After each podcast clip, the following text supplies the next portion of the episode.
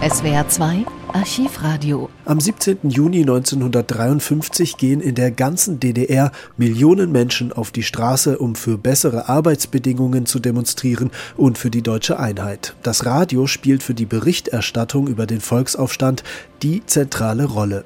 Wo es geht, sind etwa Reporterinnen und Reporter des RIAS im Einsatz, des Rundfunks im amerikanischen Sektor und berichten live von den Ereignissen. Die Demonstrationen in Ostberlin nehmen immer größere Ausmaße an. Zehntausende von Arbeitern aus den verschiedensten Industriezweigen haben die Arbeit niedergelegt und beteiligen sich an Protestmärschen und Kundgebungen. In Sprechchören werden immer wieder die Beseitigung des Polizeiterrors, die Freilassung der politischen Gefangenen, die Durchführung freier Wahlen und die Verbesserung der wirtschaftlichen Verhältnisse gefordert.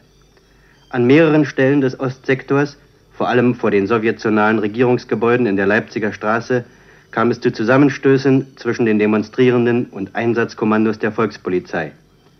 Inzwischen treffen aus den Berliner Randgebieten laufend Nachrichten ein, in denen über das Anrücken von Tausenden von Arbeitern aus sowjetionalen Betrieben berichtet wird, die sich der Protestaktion der Ostberliner Arbeiter angeschlossen haben. Ziel dieser Demonstrationszüge ist die Innenstadt. Vor der sowjetischen Botschaft unter den Linden, dem Amtssitz des Hohen Kommissars Semjonow, forderten andere Gruppen von Demonstranten in Sprechchören freie gesamtdeutsche Wahlen. Die Sowjets haben zum Schutz der Botschaft und anderer ihnen wichtig erscheinender Punkte Militärstreifen und auch Panzerspähwagen eingesetzt. Der U-Bahnhof Potsdamer Platz ist in den späten Vormittagsstunden geschlossen worden. Die Züge fahren ohne Halt durch. Der S-Bahn-Verkehr in ganz Berlin ist gleichfalls gegen 11 Uhr eingestellt worden.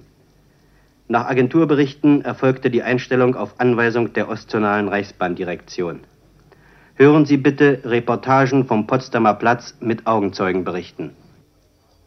Wir marschierten heute Morgen um 7 Uhr vom Strausberger Platz. Es war ein großes Polizeiaufgebot da, aber trotzdem ließen wir uns nicht daran hindern und sind eben weiter marschiert bis über Spittelmarkt, Alexanderplatz und so weiter bis vor dem Ministerium in der Leipziger Straße. Sind Sie an irgendeiner Stelle aufgehalten worden von Volkspolizei? Ja, wir wurden vor dem Ministerium an der Leipziger Straße aufgehalten. Eben kommen ein paar ja. Westpolizisten vorbei mit Uniformstücken und Waffen von der Volkspolizei. Waren Sie auch mit drüben beteiligt? Ja, da sind ein paar Leute hochgegangen und haben mit den Volkspolizisten geredet. Und äh, die Volkspolizisten haben sich einverstanden erklärt, äh, sich ihrer Waffen und ihrer Uniformstücke zu entledigen und sind dann jetzt eben hier in den Westsektor rübergekommen und haben hier um Zuflucht gebeten. Und wieder unter dem Beifall der Bevölkerung kommen einige Volkspolizisten an uns vorbei. Wir sind in den Westsektor hinübergekommen. Also wir sind kurz vom russischen Ehrenmal sind wir aufgehalten worden und mussten äh, einen Kreis rummachen, Holzmarktstraße, eben Alexanderplatz. Also die Russen sind ganz human neben uns gefahren, wir haben jetzt zugerufen, haut ab, weg von uns. Aber wir haben nichts gemacht bis jetzt. An, äh, angeblich schützen sie nur ihr Eigentum. Unter dem Beifall der Bevölkerung in Ost und West sind nun zwei Jugendliche auf das Brandenburger Tor hinaufgestiegen. Sie arbeiten nun an den Fahnenschnüren und immer in Deckung der Fahnenstange versuchen sie sich zu schützen vor eventuellen Schüssen des sowjetischen Militärs, das immer noch auf der Ostseite des Brandenburger Tors in vielleicht 50 Meter Entfernung steht. Nun geht die rote Fahne runter. Die Demonstranten klatschen, sie schwenken ihre Hüte. Sie rufen, wir grüßen das freie Berlin anbrennt! Los, ja, eine schwarz-rot-goldene, los her, wo? Ja. Haben da keine da? Los, eine schwarz-rot-goldene Fahne und ein Berliner Bier. wegkommen! Die Verbrecher! Sagt meine Fahne, eine schwarz-rot-goldene. Der schönste Augenblick unseres Lebens. Wir haben die Bauarbeiter geholt von der Stalin-Allee, die rote Fahne vom Brandenburger Tor.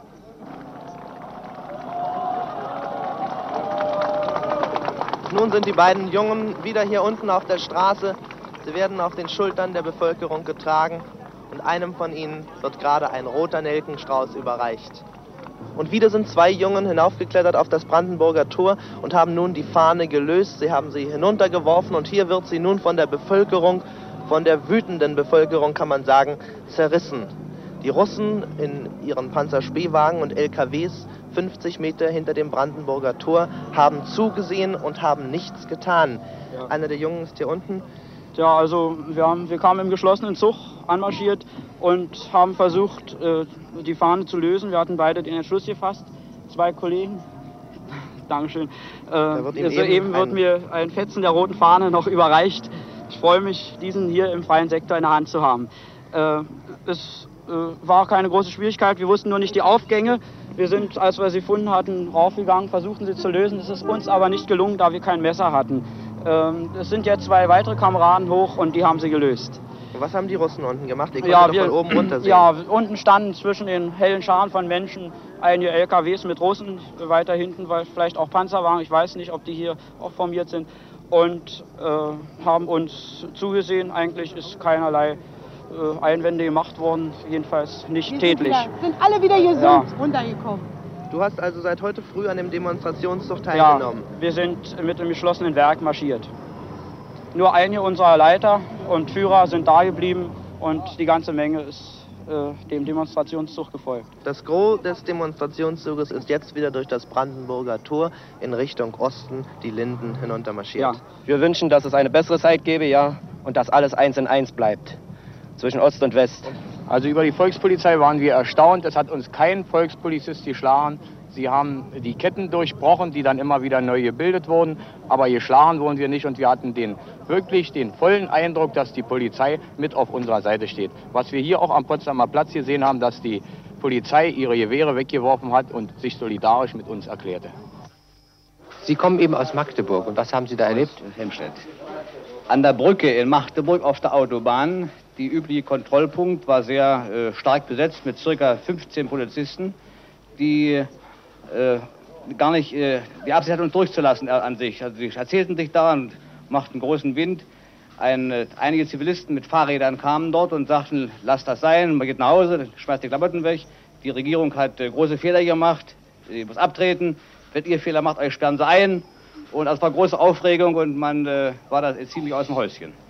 In Helmstedt war alles ganz normal, aber danach an dem Kontrollpunkt, dem letzten vor der Brücke, kam gerade die Anweisung, als wir heranfuhren, dass die, äh, überhaupt sämtliche Fahrzeuge nicht mehr durchgelassen werden sollten. Es wären neue Anweisungen und man sollte vermeiden, vor der Brücke irgendwelche Stockungen zu verursachen. Der Volkspolizist war an sich sehr vernünftig und sagt, was sollen wir hier machen? Wir können die Fahrzeuge ja gar nicht festhalten, denn das wird ja eine Schlange ganz endlos. Und uns haben hier die ganzen Leute schon aufgefordert, wir sollen die Pistolen wegwerfen. Gucken Sie doch da oben auf die Brücke, da laufen sie alle nach Magdeburg. Und in Chemnitz und Leipzig sieht es genauso aus. Also wir, wir fahren hier weiter ab. Und dann kamen wir zur Brücke hin, da standen wir eine Weile. Da standen auch mehrere Fopos beieinander gesagt, na Gott sei Dank, endlich ist es ja soweit. Es hat nun lang genug gedauert und vor uns stand ein ostzonales Fahrzeug und er sagt, mein Gott, was haben wir alles ausgehalten? Ich bin vor kurzem gerade noch Funktionär geworden. Na, mal sehen, wie wir nun weiterkommen, nicht? Und man sah, dass die einzelnen Volkspolizisten abkommandiert wurden und sollten zur Verstärkung in die Städte hinein. Die Leute, die auf der Autobahn arbeiten, die standen zusammen und diskutierten heftig und legten natürlich ihre Arbeit nieder. Und es war ja für sie nun alles plötzlich sinnlos und das andere interessierte sie ja auch viel, viel mehr. Auf der Strecke selbst sah man nur immer wieder diese Volkspolizei, die am Straßenrand saß und ratlos. zuwinkte, ich war ratlos und wusste natürlich nicht, was sie machen sollte. Auch hier jetzt kurz hinter dem Kontrollpunkt Babelsberg, da wurden gerade Leute zusammengetrieben und der Wald durchkämmt von Fopus. Mit Maschinengewehren war das, ja.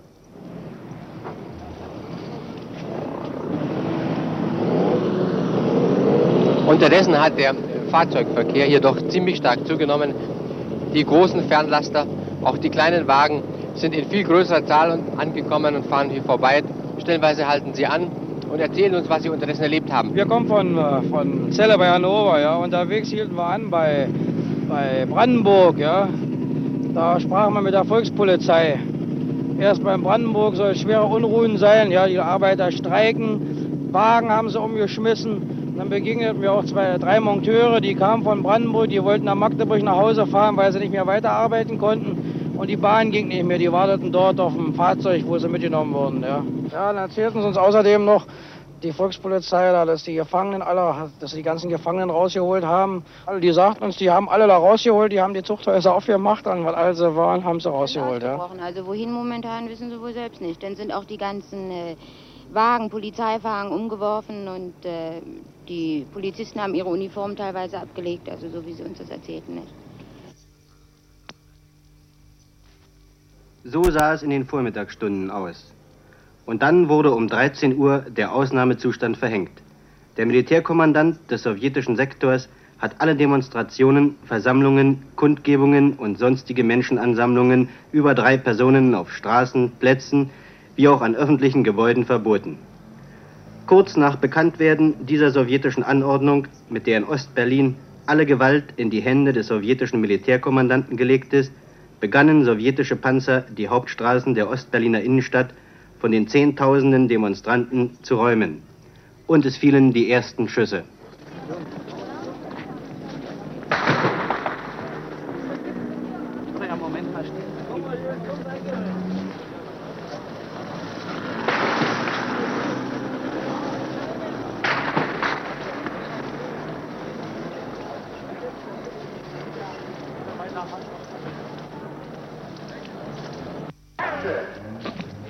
Lasst das Schießen sein.